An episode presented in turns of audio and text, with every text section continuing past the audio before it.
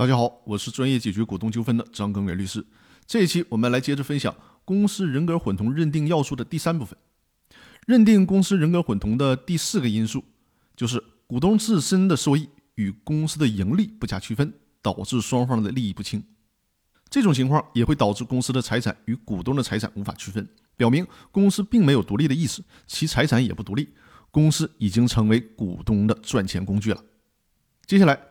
认定公司人格混同的第五个因素是公司的财产记载于股东的名下，由股东占有使用。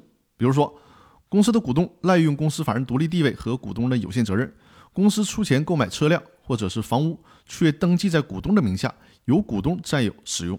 这种情况实质上就混淆了公司的财产和股东的财产，严重损害了公司债权人的利益。所以呢，也应该否定公司的人格。认定股东对公司承担连带责任。最后就是公司人格混同的其他情形。审判实践中可能会出现各种各样的公司与股东人格混同的情形。所以说呢，除了我们这几期讲过的五种认定公司人格混同的要素之外，还需要有一个兜底儿的条款。这个就需要审判法官综合的判断了。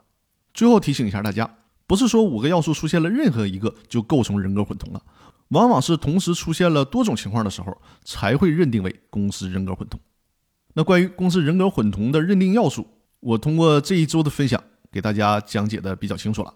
大家别忘了，周日晚上八点我会进行直播。在这一周里，大家对所听的课程如果有任何的疑问，都可以来我的直播间进行互动讨论，我为大家进行答疑。再有就是，大家在喜马拉雅 FM 搜索“公司法大爆炸”视频精品课，就可以看到我的这套付费的视频精品课程。在喜马拉雅订阅这套视频精品课的好处呢，就是既可以收听，也可以收看，还是非常方便的。欢迎大家多多订阅。那好，各位，更多内容我们下周继续。祝大家周末愉快，谢谢大家。